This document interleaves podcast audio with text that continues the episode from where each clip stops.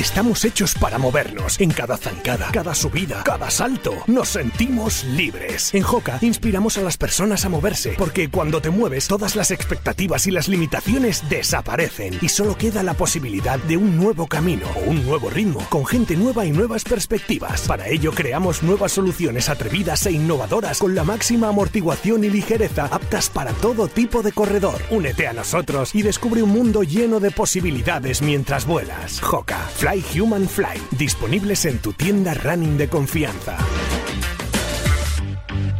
Noticia de la semana que leemos en marca.com y hoy vamos a ser un poco escatológicos, pero es que yo creo que es bastante evidente de lo que es una noticia que demuestra lo que está sucediendo en el Himalaya y el Everest. Alpinismo. Los alpinistas deberán recoger sus excrementos en el Everest. La montaña apesta.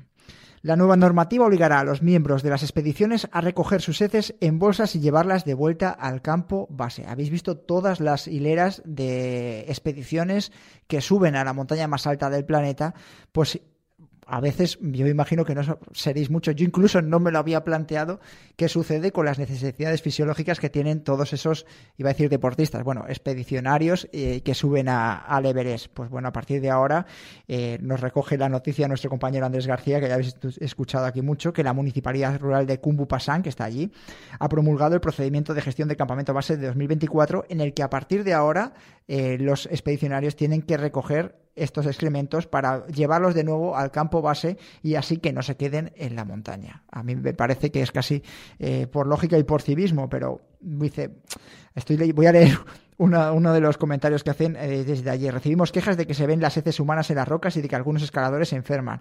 Esto no es aceptable y erosiona nuestra imagen, dicen desde, desde esta mancomunidad que se lo han hecho en declaraciones a la BBC. Así que que sepáis que si os lo habéis planteado alguna vez, ahí está la, noticia que, de lo que está sucediendo en el, en el Everest. Escuchamos pista de Traiki de Dani Sanabria.